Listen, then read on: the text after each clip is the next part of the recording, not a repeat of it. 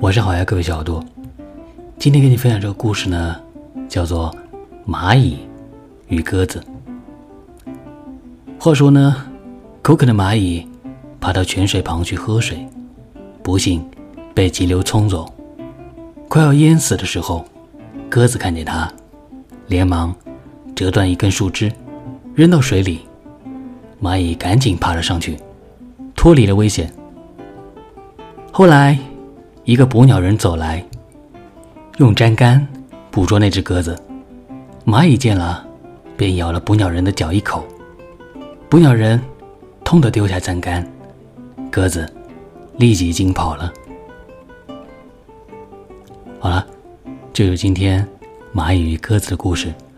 这个故事呢，告诉我们，当别人遇到困难的时候，一定要伸出援手相助，尽自己的所能，而自己所付出的这份。